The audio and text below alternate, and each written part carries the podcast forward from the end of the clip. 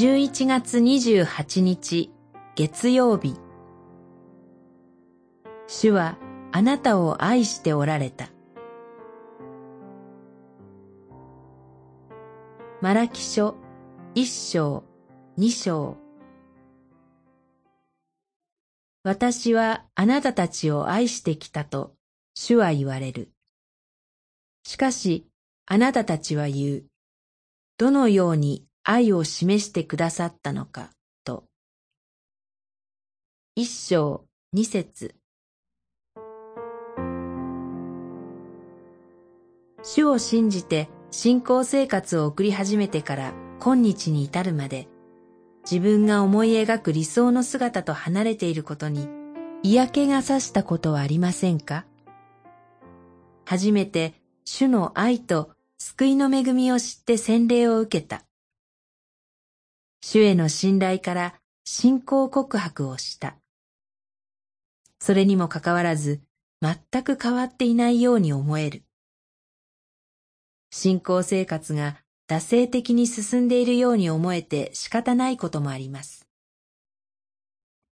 イスラエルの民もエルサレム神殿再建時に聞いた約束が少しも実現せず、思い通りにならない経験をしました。そのため、信仰生活に陰りが生じます。次第に主への不満が強くなり、信仰生活が堕落したのです。祭司は腐敗し、主への捧げ物にも心が伴わない。異教徒との関わりから聖書の掟を忘れ、主が与えてくださった家族を裏切るまでに落ちてしまいました。主の約束はどうなってしまったのか、との疑問は、やがて主に対する反論を生じさせ、主の語りかけに対しても論争的で聞く耳を持とうともしなくなります。どのように愛を示してくださったのかと。主は預言者マラキを通してご自分から離れて罪にとどまり続ける民の姿を指摘しつつも、私はあなたを愛してきたと語りかけます。